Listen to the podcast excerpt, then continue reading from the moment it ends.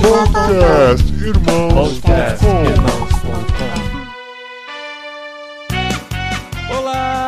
Pessoas! Podcastirmãos.com de número 338 entrando no ar. Eu sou Paulinho, estou aqui com a esposinha que não sonha mais conhecer o Israel porque ele tá aqui. Nossa, mas foi muito boa. Eu sou a Adriana e eu estou aqui com o Israel Saião e o Luiz Saião, que tem o mesmo sobrenome porque são pai e filhos, olha só. Aê! Eu sou Israel, eu estou feliz de conhecer eles também, muito especial, mas na verdade a gente já conhece eles, enfim. Mas tem que fingir que a gente tá se conhecendo. mas é uma, uma- todo dia é uma coisa nova, basta cada dia ser o mal, né? Não, porque a gente se transforma, né? Isso, Na verdade. somos Essas novos mudanças, né? a Porque cada manhã. eu prefiro ser uma metamorfose ambulante. E como já diz, dizia né? o poeta. Saião, o que, que você acha sobre isso? É isso de Olha, Deus? saiam, saiam, saiam desse enigma, porque de fato nós estamos juntos aqui e a ideia é trocar uma ideia, porque quando tem ideia repetida, eu sempre troco com o pessoal. Então vamos aí, né? A gente E a conversar. gente tá aqui no Encontro Cepal 2018. Mais um enquanto você pau pra conta. Exatamente, meu décimo segundo, esposinha, seu décimo. É, Saião, você tem, con- verdade. tem contas de quantos encontros Cepal você já participou? Eu não tenho, não. Eu sei que toda vez que eu chego aqui, eu tenho que ser pau pra toda a obra, tá? porque é muita coisa. O rei dos trocadilhos. O negócio aqui tá animado, mas a gente tá sempre por aí. e a gente tá aqui com eles, com o Israel e com o Luiz, pra gente falar sobre a questão de Jerusalém. Eles estão por dentro, eles têm informações em loco pra compartilhar com a gente. Quentinha, quentinha, direto do, do estúdio. Quantas vezes por ano vocês estão indo pra Israel, pela Olha, Biblos? a Biblos, o Israel tem mais informações. Bom, a agência, a gente faz viagens que variam, mas a gente tá fazendo em média 20 viagens por ano, nem todas são para Israel. Aham. Porque a gente tem viagens bíblicas, então também tem Grécia Turquia, Reforma Protestante, Uhum. e algumas coisas, tem até história cristã no Japão, pra você ter uma ideia. Você tá fazendo viagem pro Japão? Tem pro Japão. É mesmo? Mas Uau, são que legal. pontuais. O tema sempre é bíblico. Agora, o lugar, o destino mais legal pra quem gosta da Bíblia é Israel, né? Porque é praticamente a Bíblia em 3D. Aham. Mas fala pra mim, o que, que vocês fazem no Japão? No Japão. Qual que é o, o histórico lá? O Japão teve uma experiência de. Quando a América foi colonizada, o Japão também teve uma influência espanhola, portuguesa. Uhum. Inclusive, quem fundou a cidade de Nagasaki foram os portugueses. Uhum. E nesse período de 1600 a 1700, os japoneses tiveram a proximidade com missão, missionários católicos. Uhum. Daí eles viram o que aconteceu com os índios nas Américas e eles acabaram matando todos os missionários católicos. Ah. Mas tem uma história de japoneses cristãos escondidos na, no período do, enfim, 1500 a 1700 no Japão. Isso tem relíquia histórica, tem uma- toda uma história por trás disso. Caramba, eu não fazia ideia Mas disso. além disso, tem um lance interessante que o cristianismo chegou na China por volta do começo do sexto século, o cristianismo nestoriano. E há uma influência cristã e judaica na cultura oriental antiga que é desconhecida. Porque os judeus também se espalharam por Oriente e provavelmente chegaram até o Japão pela rota da seda que terminava em Nara. Então tem algumas coisas na cultura oriental que tem similaridade com o contexto judaico, alguns conceitos que aparecem lá. Inclusive a escrita chinesa antiga que passou para o japonês, que são os famosos kanjis, né? Kanji. Tem certos conceitos que tem muita associação com a Bíblia. Então, estudando essas Nossa, conexões, é bem interessante e aí a viagem ela é meio misteriosa, assim, só quem for é que vai poder ver de perto o negócio. Isso é de explodir a cabeça pra mim. Legal, Pois né? é. Mesmo. Muito, Muito bom. legal. Então, pra saber mais das viagens da Biblos, entra no site, né? É, biblosviagens.com. Ah, vai estar tudo lá no site, todas as viagens. Esse Ah, ano enfim. tem o dos 501 anos da reforma. Exatamente. Aham. E hoje à noite o Saião embarca, né? Com um grupo enorme, acho que são umas 90 pessoas. É mesmo? Que estão indo para Israel ah, para comemorar ah, os 70 anos de Israel. É um grupo específico, porque 18 de abril. Ah, inclusive, ô pai, quando foi seu aniversário mesmo? Na verdade, é da virada do 18 pro dia 19, porque eu faço aniversário no dia 19, então... Então, esse ano Israel, Olha e. Israel e o Saião fizeram aniversário no mesmo dia. Só esse ano. Por que só esse ano? Porque normalmente Calendário eu faço dia hebraico 5 de muda. fevereiro. Ah, eu faço dia 5 de fevereiro normalmente, mas o Israel tem um calendário lunar, né? No calen- No calendário hebraico caiu na data do meu aniversário. ah, Israel é, fez é o 70. flutuante assim também o É, calendário? porque o calendário é um calendário lunar, né? E tem um mês a mais a cada quatro anos, então é, é um outro sistema, né? Nossa, a gente que Caramba. tem um dia a mais a cada quatro anos já fica maluco. Imagina um mês a mais. É. Ah, os muçulmanos também seguem o calendário lunar. Por isso que as festas deles, todo ano muda 10 dias.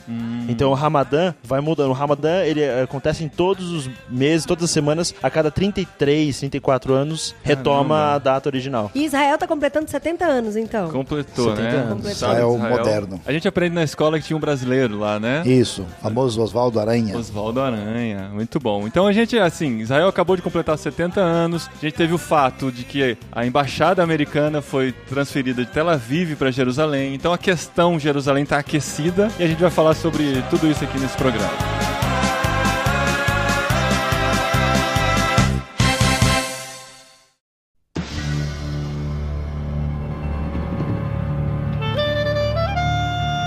Pra começar, eu quero ler uma notícia aqui, quentinha. Reconhecida como capital de Israel pelos Estados Unidos, por que Jerusalém é uma cidade tão sagrada e E disputada? é mais ou menos essa resposta que a gente quer dar aqui. Inclusive, vamos já começar com a polêmica. A no- Ah, polêmica. É uma, é uma Abre notícia polêmica, opinativa aqui, né? Da, da BBC, na verdade, dentro do G1.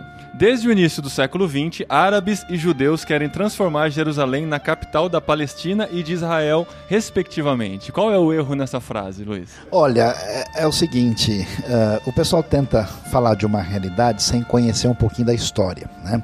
E a história é, é a seguinte: os árabes passaram 400 anos dominados pelos turcos. E o brasileiro não entende muito bem isso, porque ele acha que é tudo a mesma coisa, mas árabe e turco não tem nada a ver. Uhum. Os turcos têm origem na Ásia Central, falam uma língua diferente, e os árabes são semitas, são primos dos judeus. É, e a gente chama todo mundo que quer guardar dinheiro de turco. É de né? turco e, na verdade, é uma referência aos sírios libaneses que vieram para o Brasil. Então, esse mundo árabe, ele estava no norte da África, região do Oriente Médio ali, e, na verdade, eles passaram debaixo, eh, 400 anos debaixo do Império Otomano. E aí, quando a Turquia perdeu a Primeira Guerra Mundial, a vitória dos europeus, particularmente dos ingleses e franceses, refletiu no domínio que eles tiveram no, no Oriente Médio. Tanto é que a gente tem a famosa história do Lawrence da Arábia, né, aquele inglês que se envolveu naquele movimento de libertação dos árabes e tal. E esse momento que traz uma hegemonia britânica vai de 1917 a 1947. Na terra de Israel sempre houve judeus e árabes vivendo ali e algumas outras minorias, maior ou menor, né? Cristãos,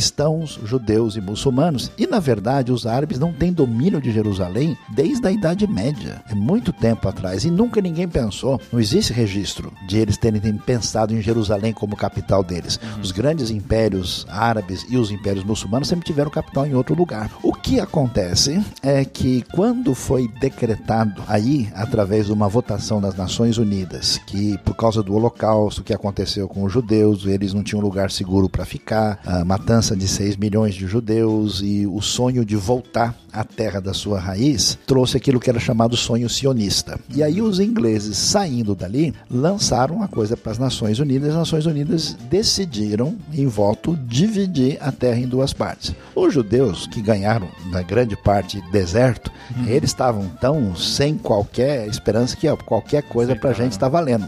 Mas a grande maioria dos árabes não concordou com isso. Então surgiu uma guerra logo no início. Israel quase foi aniquilado no seu nascimento. Em que. é, Em 1948. 1948. Tá. Né? Inclusive. Final é, da é, Segunda é, Guerra Mundial. No nosso calendário ocidental, 14 né, de maio é o dia que é chamado Yom Ha'atzmaut, que é esse dia da independência, quando Israel consegue sobreviver. Aí a partição foi definida. Só que com essa primeira derrota, vamos dizer, Israel expandiu um pouco ah, o seu espaço para garantir a sua sobrevivência. Aí, em 1967 e depois em 1973, houve duas guerras iniciadas pelos árabes para tentar ocupar o território como um todo.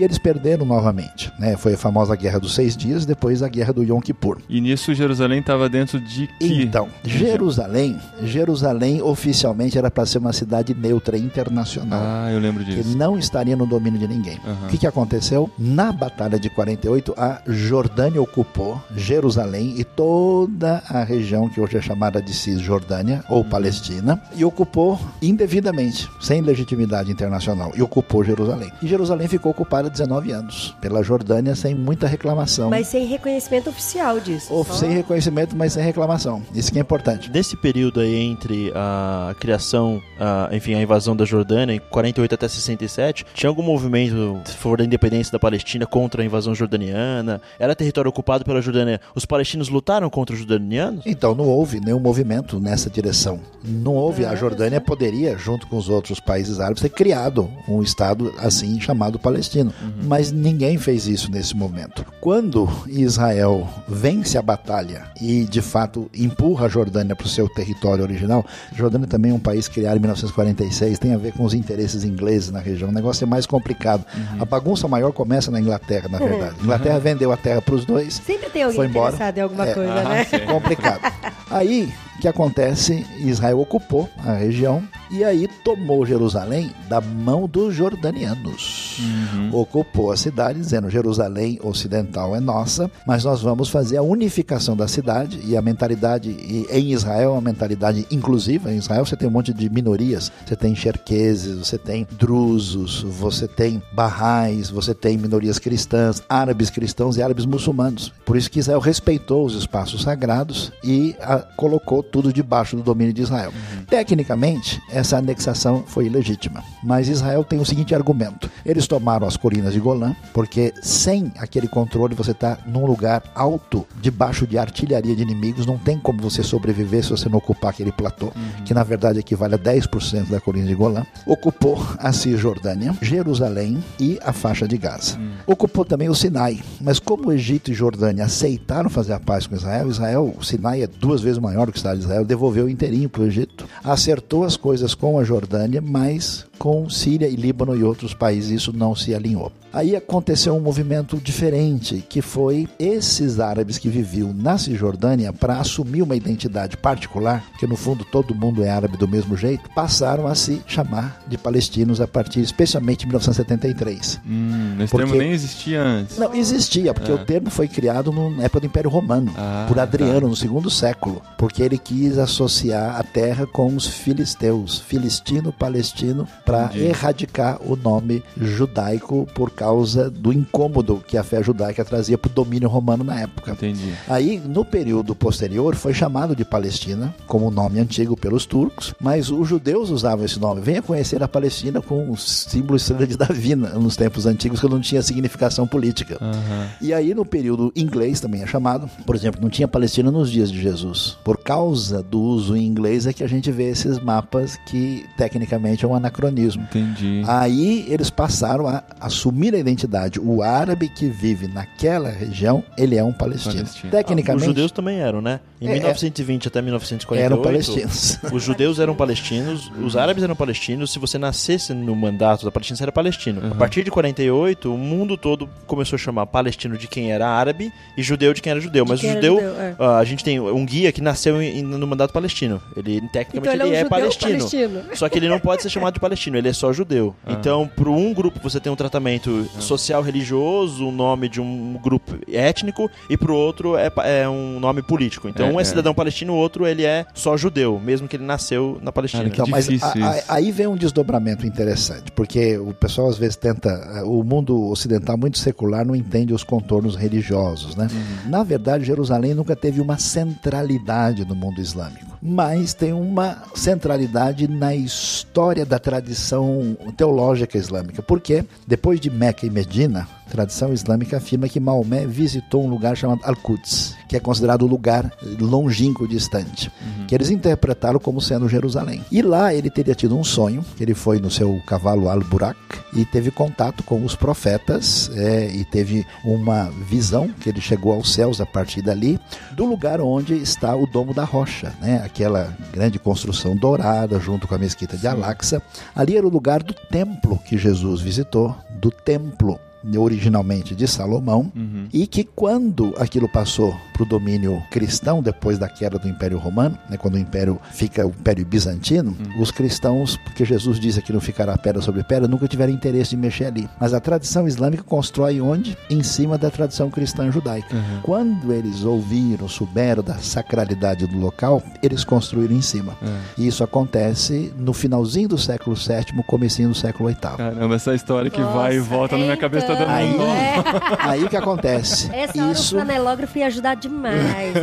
Isso, o lugar negócio. passou a ser o lugar importante e sagrado para a tradição islâmica. E também, E também é super, judeus. porque ali também é o Monte Moriá, é o monte onde Isaac ia ser oferecido ali por Abraão. Então, esse espaço é difícil, no entanto, nem toda a tradição islâmica tem tanto interesse nele assim. Uhum. Porque, por exemplo, você pega um país que é o centro do islamismo mundial, a Arábia Saudita. Lá estão os dois grandes centros de peregrinação, que são Meca e Medina. Não estão tão preocupados com Jerusalém, porque o centro de peregrinação maior está lá. Agora, países que querem ter hegemonia na região e não têm um centro de peregrinação tão importante como a Turquia e o Irã, para eles interessa muito, porque eles nunca vão ter o domínio de Meca e Medina. Se conseguirem ter o domínio de Jerusalém, isso pode gerar um centro islâmico diferenciado.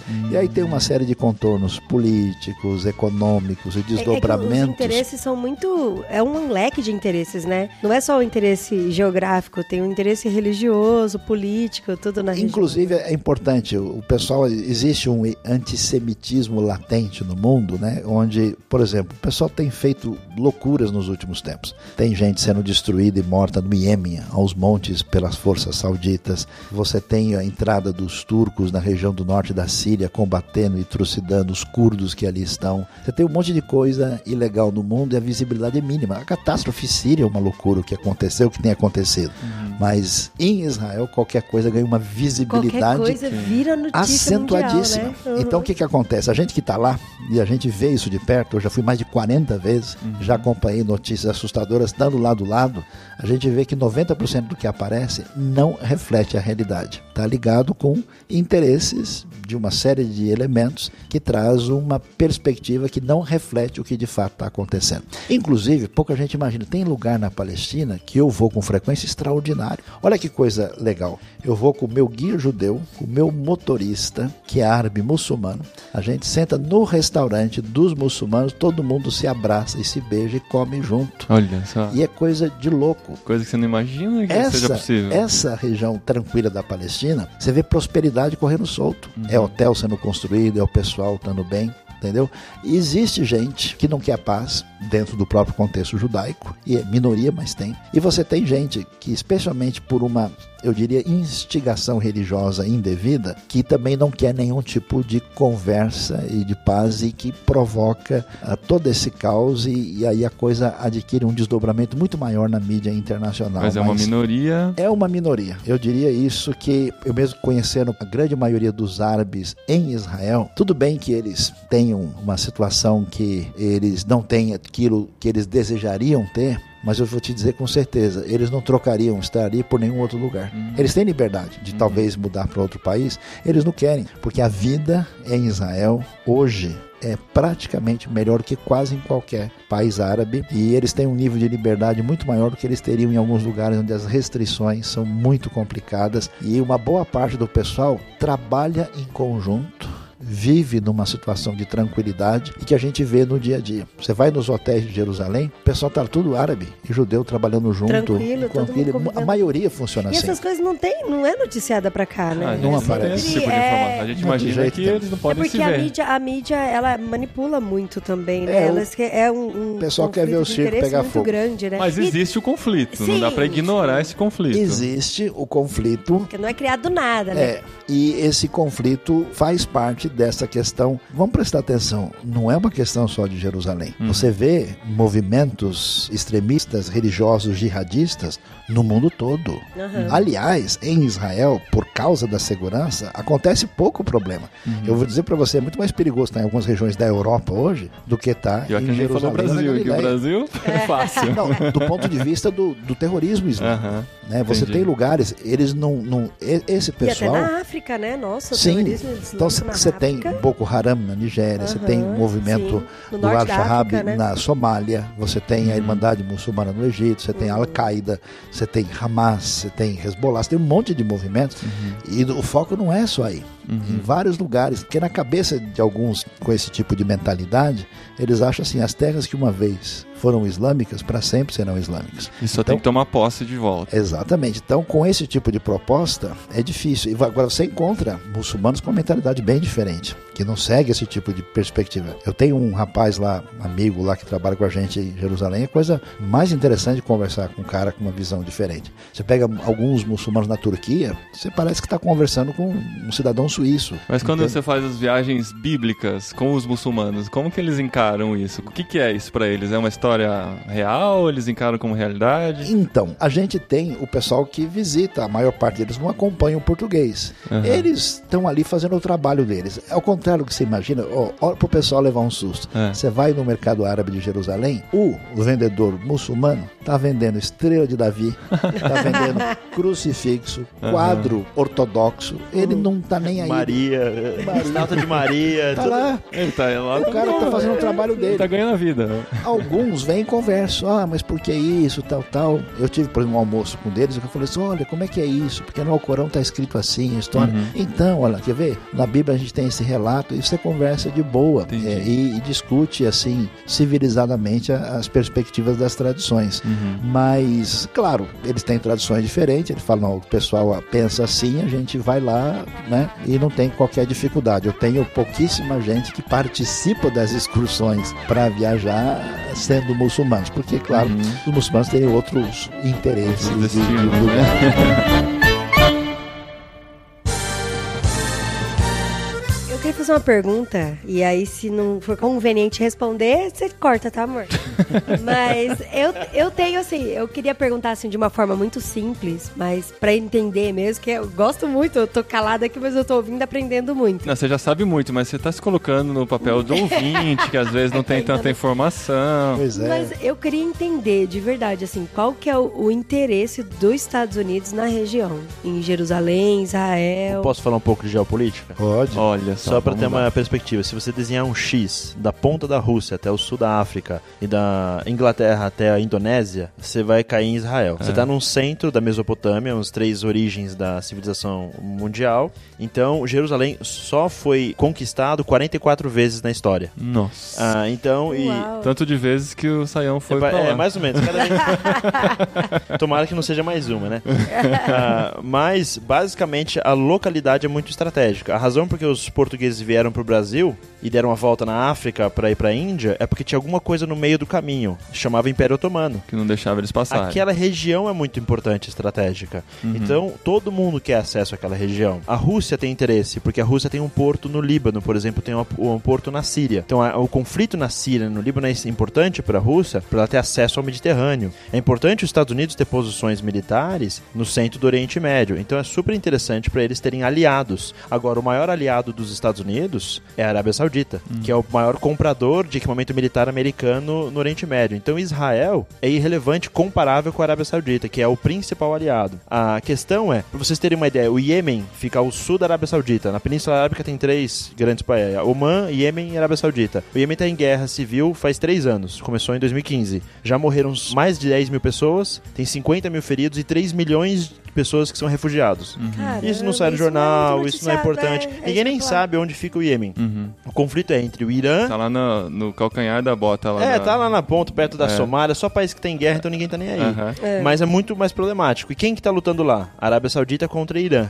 Então, basicamente, tem três forças potenciais políticos no Oriente Médio, que é Turquia, Irã e Arábia Saudita. Então, é, é turco, persa e árabe. São três etnias diferentes. E eles lutam para ter eh, domínio. Então, na prática, hoje, os árabes, o, o poderio árabe tá com Israel, que é a Arábia Saudita. E o Irã, que tá contra a Israel. Então, o Hezbollah e o Hamas recebem apoio militar e técnico do Irã. E os Estados Unidos está no conflito com o Irã. O Trump acabou de sair do acordo nuclear. Então, o inimigo do meu inimigo é meu aliado. A Arábia Saudita está próxima de Israel e próxima dos Estados Unidos. O Irã está contra Israel e contra os Estados Unidos. A Rússia, tem interesses opostos, está um pouco mais Com próxima Irã, do tá Irã. mais pro Irã, é. A China, que tem interesses comerciais globais, que é substituir os Estados Unidos na geopolítica global, vai tender a defender. A China fez uma, uma manifestação oficial: ah, coitado dos palestinos, Israel tá errado. O interesse não é. Ninguém tá preocupado com os palestinos. Inclusive, quem mais ajuda os palestinos no mundo todo são os israelenses. É mesmo? Que fornecem energia para a Cisjordânia, Olha fornecem água, isso. fornecem apoio econômico, emprego. O maior empregador dos palestinos são empresas israelenses. O Israel dá autoridade para trabalhar. Tem mais palestino trabalhando em Israel do que na Jordânia, que é o país árabe do lado. Então, na prática, o apoio que Israel dá à Palestina é muito maior do que muitos países árabes que são muito ricos devido ao petróleo. Então, os interesses associados são complicados porque, na prática, não tem como fugir da religião. O fato de ser muçulmano e ser judeu, na prática, acaba sendo a raiz do problema. Porque, por interesse econômico, a aliança seria mais estratégica. A guerra não fecha as contas, financeiramente Olha só, falando. Aham. Que coisa, Então tem que ter uma né? avaliação muito mais, digamos, abrangente para conseguir ter uma posição sobre o conflito. Ah, e a mídia, infelizmente, não vai conseguir chegar nesse nível de profundidade porque é muito complexo. Mas daí o Trump chega lá e decide mudar. Mas, gente. Não, não, Então. só um comentário. Não, o Trump não decidiu mudar. Na verdade, o Congresso americano, 50 anos atrás, 50, é quase mais antigo que meu pai. 50 anos atrás, Que isso? o Congresso, em maioria, democrata e republicano, em maioria, aprovou a mudança da embaixada de Tel Aviv para Jerusalém. O Trump, ele só fez o que todos os presidentes, o Obama prometeu em Prome- campanha, Verdade. Então, o Bush vídeo, é comprometeu muito em campanha, todos os É. presidentes É americanos, eles falam, galera, eu vou mudar a embaixada para Aham, Jerusalém. Eu vou mudar. Só que não é vou- prioridade. Aham. E o Trump, ele quer visibilidade política, então pra ele é prioridade. Ele Então, mas aí tem um detalhe importante que o pessoal não tem ideia. Quando houve a votação, tem até o mito brasileiro, que o brasileiro votou Mito e brasileiro, o decidiu. Bolsonaro, né? Não, gente, não fala disso. O programa é sobre Israel, Jerusalém, Arábia Saudita. Vamos lá. O, o mito brasileiro é o pau mito na salada, né? Mas tudo bem. É, o que acontece é o seguinte: o pessoal diz que o João Oswaldo Aranha, que criou Israel, não foi bem assim. Ah, a gente gosta, a gente gosta de levantar a A bandeira do não, Brasil. ele né? estava presidindo, mas a votação foi expressivamente a favor de Israel. Isso Israel era a. ONU já? Na ONU, sim. Porque a ONU tinha acabado de ser formada, né? Sim, Em sim. Foi um dos 1946. primeiros Exatamente. ONU. Tá. Então legalizou oficialmente. E aí, quando acontece isso, 13 países tiveram a sua representação oficial em Jerusalém, já em 1948, quando Israel foi criado. Porque a, a previsão é que a cidade ia pertencer aos dois povos e ser aberta internacionalmente. Quando começou a haver a mudança, e na verdade houve, na minha interpretação, duas coisas. Um é uma questão comercial. Eu tenho um bilhão e meio de muçulmanos para quem eu posso vender e comercializar, e só tem 14 milhões de judeus, então quem que eu vou priorizar? E outro problema, eu posso ter retaliação, posso ter atentado, problema, então vamos fazer o seguinte, vamos, vamos pro lado de quem está mais forte, que nos parece mais forte. Aí o pessoal foi retirando, porque oficialmente Jerusalém não estava reconhecida pela ONU, mas a- o argumento de Israel é o seguinte, escuta, quem decide a capital do meu país sou eu. A gente aqui. Então, o, par- é, é verdade. o parlamento está em Israel, todo o governo de Israel está em Jerusalém. O Knesset está lá. Então, para Israel, no fundo, no fundo, a verdade é o seguinte: tanto faz. Porque tudo funciona aqui desse jeito. Aí as embaixadas se instalaram em Tel Aviv para evitar um mal-estar com aqueles que se opunham a Israel. Mas, só para a gente saber, são 40 minutos de, de Jerusalém para Tel Aviv. Se você for em São Paulo, Rio de Janeiro, de um bairro para o outro, dá mais tempo. Aham. Então a coisa não é assim como o pessoal imagina. O que, que o Trump fez? Ele falou: olha, nós vamos fazer aquilo que De está 40 decidido. É de 40 minutos, então. É, é pertinho. Ah, mas é. Isso aí. Ah, sim. Se andar mais independente. 40, você sai do país. É Israel é um país de primeira. Você põe a segunda marcha e sai do país. Né? Aí Isso é relevante Então- também, mas a questão. É, e aí o que acontece? Hoje, por exemplo, na embaixada agora que os Estados Unidos movimentou, teve a presença de 32 países. Esses países, eles estão conscientes de que Israel tem o direito de decidir onde é que está a sua capital. Ninguém vai perguntar para os outros. E se tem gente que não aceita essa situação, vai ter. Tá cheio de gente que não aceita o domínio do Tibete sobre a China, a invasão turca no norte de Chipre, em 74 é ilegal até hoje. Tem um monte de Tem coisas, os mas curdos que não gostam muito do domínio turco, os né? curdos, que estão, é, o, é o povo mais injustiçado do planeta, só que na cabeça dos judeus é o seguinte: Holocausto, nunca mais. Esperar que os outros enxerguem a gente, nos ajude, quem está precisando.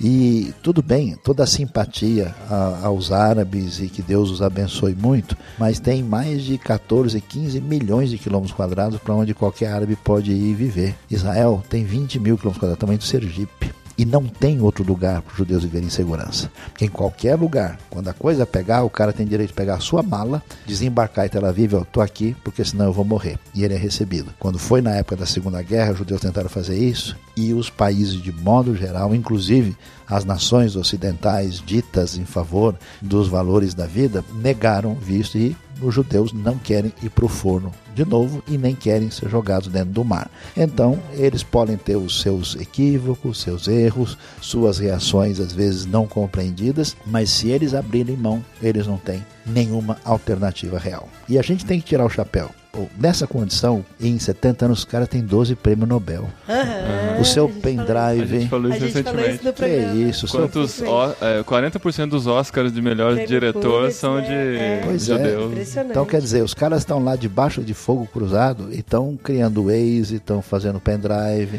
tomate cereja, pimentão colorido, uma série de coisas. Impressionante, É. né? E, Impressionante. então, acho que eu, eu- sem pensar em religião, em termos de valores e procedimento, eu sou a favor de Israel exatamente porque eu compartilho da mesmo tipo de mentalidade, independente de qualquer coisa. Ali se constrói. Em alguns ambientes dos nossos queridos árabes existem lideranças perversas que não vão investir na melhoria e no progresso daqueles povos que estão nessa situação. É muito importante dizer isso, porque no mundo polarizado que a gente tá, parece que ou a gente fica do lado dos judeus ou do lado dos árabes. né? Bobagem.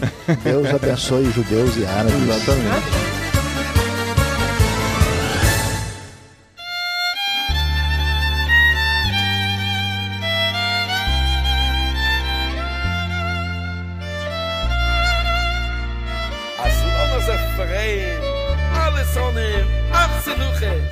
Mas agora eu queria saber, dentro do cristianismo, qual a importância de Jerusalém hoje? Você acha que a escatologia tem uma relação com Jerusalém ainda? Dá pra fazer mais uma cruzada? Aí eu acho que uma Ó, o plano cruzado não deu certo nem no Brasil. cruzada não deu certo no Brasil, né? em lugar nenhum. É o seguinte, Jerusalém é o centro do monoteísmo mundial. Sempre vai ter uma importância diferenciada para a fé judaica, para a fé cristã e para a fé islâmica. Não tem como negar isso. Ah, uma parte da cristandade, eu acho que sofre daquilo que eu chamo de síndrome de ciúme de Jerusalém. Né? Uhum. Então, assim, não, Jerusalém não. Quem manda é Roma. Não, Jerusalém não, é Constantinopla. Não, Constantinopla não, Genebra. E assim por diante. A gente Agora é o Vaticano. Agora é, vai, Roma, Vaticano. O pessoal quer colocar Roma, tá a referência maior. Aham. Mas não tem jeito. Querendo ou não, o centro, a história, a referência está lá. Algumas pessoas tentam fazer toda a leitura que envolve textos que falam sobre Israel e Jerusalém para o futuro como espiritualizado e às vezes destituído do seu contexto original. Tem E- gente achando que tem que demolir a mesquita lá pra construir um novo templo, né? Então, Super alguns- razoável essa postura, né?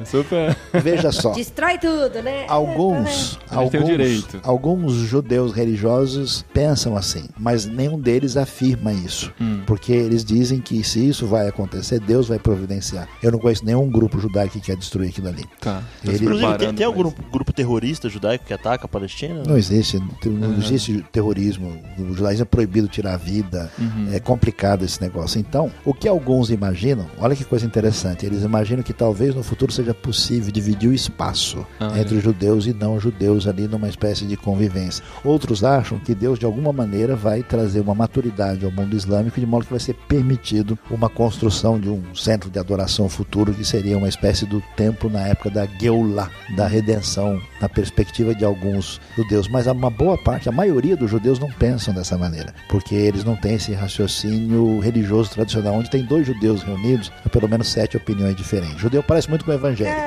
Cada um pensa de maneira diferente. Então, nesse sentido, eu diria o seguinte: é muito difícil você negar que existe um papel para Israel na história da escatologia. Porque você vê isso em Romanos capítulo 11, a ideia de que na ocasião da ressurreição dos mortos haverá uma restauração de Israel. Se fala de Israel reconhecer o Messias. E lembre-se, né, em Lucas 21, o que, que o texto vai dizer para a gente lá? Que Jerusalém estará debaixo do domínio dos gentios até que se complete o tempo deles. Então está dito por Jesus que os gentios estariam no domínio de Jerusalém até que chegasse um determinado ponto. Então como é que a gente vai ler isso e interpretar de que maneira? A sobrevivência do povo, o retorno do povo para a terra. E uma coisa que pouca gente imagina, a quantidade de judeus hoje que estão crendo em Jesus como Messias judaico nunca aconteceu na história. Uhum. E uma série de elementos estão concorrendo para algo que se aproxima do perfil, eu diria, escatológico. Então é difícil imaginar. O fim do mundo tá que chegando, então. não, Pera, com se, certeza. se o fim do mundo tá chegando, é melhor ir pra Israel logo, senão não vai estar lá. né? É, exatamente. Pessoal, se alguém quiser Bíblia. viajar, vai com a Bíblia, né? É, isso aí. Nossa, Vai logo.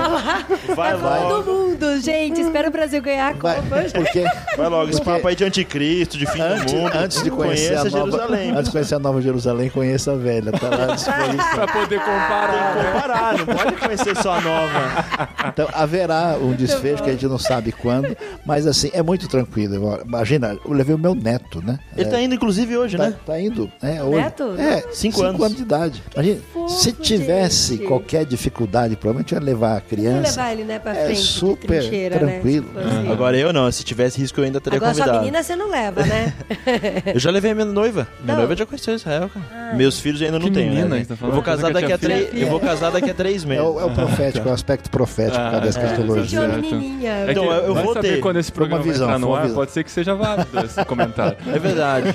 Talvez eu tenha uma filha hoje. Depende de quantos anos eles demorarem pra Você tá lançar esse Ou quando programa. as pessoas estão ouvindo o programa, tá certo. Muito bom, Saião, obrigado mais uma Ah, vez. prazer é nosso. Assim, ó, gente. a gente teve 40 minutos aqui, é, pouco tempo pra tanta discussão. Eu queria que você recomendasse um livro, um livro só que você, ou até mais, que você acha que seria interessante pra quem quer se aprofundar mais no assunto. Olha, tá difícil. É. Livro. Quem é esta terra? De quem é a Terra Santa? Nossa, eu posso recomendar um É, livro. né? eu não recomendo esse livro. Não? Deus, É, Não, esse Não. livro é de uma pessoa que tem uma visão parcial e ele tenta é, sugerir que Israel não tem nenhum direito à terra. Ele, ele foi um, um líder anglicano, inglês, né? Os ingleses são os reis da confusão e ele tem um, morou no Cairo muito tempo, é um apologeta e ele tenta sugerir que o seguinte: se você lê o Antigo Testamento e percebe que não dá para ler as profecias literalmente em muitos casos, então não tem nada que ler literalmente, então ele tira qualquer possibilidade de Israel ter qualquer relação com a terra do ponto de vista teológico. E aí ele tem um- uma visão mais pró-árabe pela sua própria história, só que assim, o livro pode ter o seu valor, a dificuldade é que ele foi escrito antes de 11 de setembro. Antes de tudo que aconteceu, o livro é antigo, então ele não está é, é. atualizado para a real situação. Ele trata, assim, eh, toda a realidade árabe e muçulmana como vítimas de um colonialismo que fazem as coisas por mera reação. Ele não considera a postura de muitos movimentos que, de fato, têm a intenção de extirpar tudo que envolve cristianismo, judaísmo, outras religiões e até outros grupos muçulmanos que pensam de maneira diferente deles. Hum. Aí então, mas não, não, não conheço nenhum livro em português assim que tem alguns livros históricos do Paul Johnson, a história dos judeus, tem alguma coisa, talvez você vai encontrar na livraria Sefer, tem alguma coisa história de Ah, Israel. po- posso, posso recomendar um livro? Ah, o Israel. Pessoal, tem- eu quero recomendar um livro que eu acho que é interessante, ah, especialmente no pano de fundo das universidades brasileiras. A gente tem a tendência, já que a esquerda partiu do pressuposto que Israel é pró-Estados Unidos, tem um discurso muito pró-árabe contra Israel. Mesmo que em 1948 a União Soviética voltou para criar Israel. E recentemente eu estava com um grupo de amigos que a gente leu um livro e todo mundo gostou. O nome do livro é O Filho do Hamas. Esse livro é a história do filho do líder, de um dos principais líderes Olha, do grupo terrorista do Hamas. Ele vai trabalhar mais de 10 anos para o serviço secreto ah, de Israel e ele se converte e foge para os Estados Unidos. Então ele vai ter uma, e- hoje ele é evangélico. Então assim, ele é um E filho de um é líder terrorista. É, tem tem tradução para o português. É da editora Sextante, tem razão, É. tinha me esquecido. Esse É, livro, por que, que, esse, por que, que esse livro é interessante? Porque ele vai botar uma perspectiva muito interessante de um árabe que viveu com os muçulmanos, era filho de um líder islâmico, um, um líder religioso. Ele entende, ele também sofreu abuso dos israelenses porque ele trabalhou para o serviço secreto. Então ele foi maltratado e ele migrou para os Estados Unidos fugindo. Então ele também sofreu, ele quase foi deportado. Por pouco ele não foi deportado, ele só não foi deportado porque o israelense que era do serviço secreto, que ajudou ele, foi até os Estados Unidos e defendeu ele no- na justiça. Ah, então assim, é uma história totalmente fora do comum e ele se converteu. Então ele tem uma perspectiva interessante para alguém que é do plano de fundo cristão sobre sobre esse conflito. Ele é um cara que consegue entender o que é ser muçulmano dentro do território ocupado, entender o que é ser judeu e lutar contra os árabes, e entender o que que é ser cristão e ver essa visão de longe. Caramba. Eu recomendo porque a posição dele é muito interessante e eu acho que toda pessoa que é cristã e que quer entender um pouco melhor sobre o conflito entre Israel e Palestina, leia o livro O Filho do Hamas. Um cara bom. que viveu. E tem alguns vídeos interessantes dele na internet. Tem até no né? Netflix, tá? O Príncipe Verde é um documentário do- no Netflix sobre ele. Olha só que legal, muito bom. Não esqueça, antes de acabar o mundo, visite Israel com Israel. Conheça a Velha Jerusalém antes da nova. Saiam de toda a comodidade e venham com um saião para conhecer Israel. e visita Israel com Israel. É cheio dos trocadilhos. muito bom, gente. Valeu. Valeu, tchau. Recadinho! Legal, Recadinho. bastante. Cash, arroba. No programa anterior. É, que isso. Muito obrigado. Recadinhos esposinho. Recadinhos especiais Copa do Mundo! Taran. Não, isso é propaganda Globo, não pode, né? É, mas por falar em Copa do Mundo, o que, que a gente tem que falar aqui? 100 livros que todo cristão deve ler. 100 livros que todo cristão deve Sabe ler. por quê? Porque tá acabando o nosso tempo. Tá, Vai acabar antes da Copa do Mundo chegar ao fim, olha só. Olha só, é verdade. Mas ó, todo mundo tem um computador, um celular que pode acessar facinho o link, né? Qual que é o link aí Isso. do 100 livros? www.irmãos.com barra 100 livros. irmãos.com barra 100 livros. Esse é o nosso projeto de livro, o primeiro projeto de livro de irmãos.com que a gente pretende lançar ainda este ano e ele só vai rolar se você apoiar. Mas eu só digo uma coisa: se todo mundo que tá ouvindo esse programa parar agora, for lá e apoiar, a gente consegue fazer três vezes o alvo que a gente Mas o precisa. que, que significa apoiar, marido? O que, que significa apoiar? Entra lá no site, vê todas as informações e coloca um dinheiro. Colocando esse investimento, você vai receber o livro e mais as recompensas que você escolher lá e vai ajudar a viabilizar o projeto. Porque sem esse apoio, o projeto não vai acontecer, vai voltar pra gaveta e a gente vai ter que pensar em outra coisa. É, porque assim, a gente tá fazendo por financiamento coletivo. Então você precisa fazer parte desse financiamento coletivo, senão o projeto não vai sair do papel. Exato. E é muito legal, gente. Ó, tem recompensas de cotas a partir de 20 reais. Vamos lá, gente, vamos participar. A gente só tem mais 10 dias. 17, 17 dias a partir de 17 hoje, dias. da data de publicação desse programa. Então a gente conta muito com vocês pra isso acontecer. A gente já tá com perto de 30% da nossa meta. Um terço das pessoas que precisava já apoiou. A gente falta os outros dois terços ainda. A gente imagina que você está esperando chegar mais ao fim, mas a gente confia que você vai lá e vai fazer esse apoio, tá bom, gente? E você que tá ouvindo tá pensando, gente, mas o que que é 100 livros que todo cristão deve ler? Ó, vem junto, vem com a gente, entra no site, conheça o projeto e confia na gente que o projeto é muito legal. Vamos lá, gente. Apoie irmãos.com barra 100 livros. E esse programa aqui com o Saião Pai e Saião Filho O saião e o mini saia. é uma continuação, na verdade. Uma continuação não, mas é uma segunda edição do programa que a gente lançou há um ano. O 320 sobre viagens bíblicas, em que o Luiz Saião conta várias curiosidades das viagens lá em Jerusalém, Israel e arredores. Então Sim. vale a pena ouvir o programa anterior lá também para aprender mais. E eu tenho certeza que você aprendeu muito nesses 40 minutos, um programa direto, uma overdose de história, de informação para você aqui. E se você se interessa por viagens bíblicas e quer conhecer mais esse universo, a Bíblia em 3D, como eles dizem, entre em Biblos, Biblos com Y no lugar do I, viagens.com.br, biblosviagens.com.br e conhece as opções de viagens que a Biblos oferece. Vê a agenda desse ano, se programa, seja pro ano que vem, mas invista tempo e invista em viagens para conhecer melhor, né? Nada melhor do que viagens para conhecer em loco a história, né? Ah, e se você não tem ideia de por que, que é interessante fazer viagens deste tipo, ouça lá o podcast 320.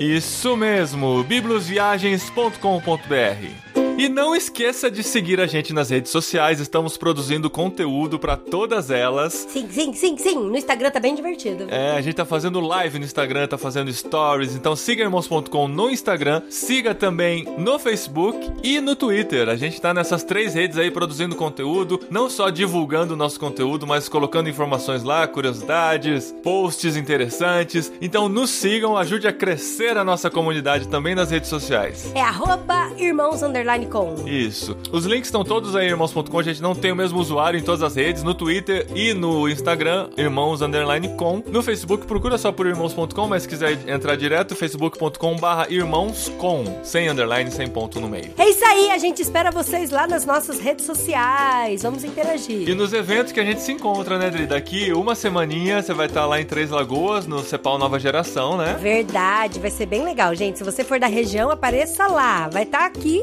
nesse post informações sobre o evento. Isso, cepal.org.br barra nova geração. Nova geração. Então é isso, galera. Não esqueçam de compartilhar, de comentar esse programa, de fazer barulho. Se você gostou do tema, se você acha pertinente, se você discorda, coloca nos comentários aqui. A gente conta muito com vocês criando conteúdo em irmãos.com também. Tem muita gente que fala besteira no Facebook, porque não tem informação. E eu digo uma coisa, aqui tem informação. Aqui tem informação. Se você curtiu, compartilhe. Se não curtiu, comente e faça tudo para que esse programa seja disseminado aí pelas internets também. A gente conta com vocês e não esqueça, irmãos.com barra sem livros. E Brasil rumo ao Hexa. Hexa.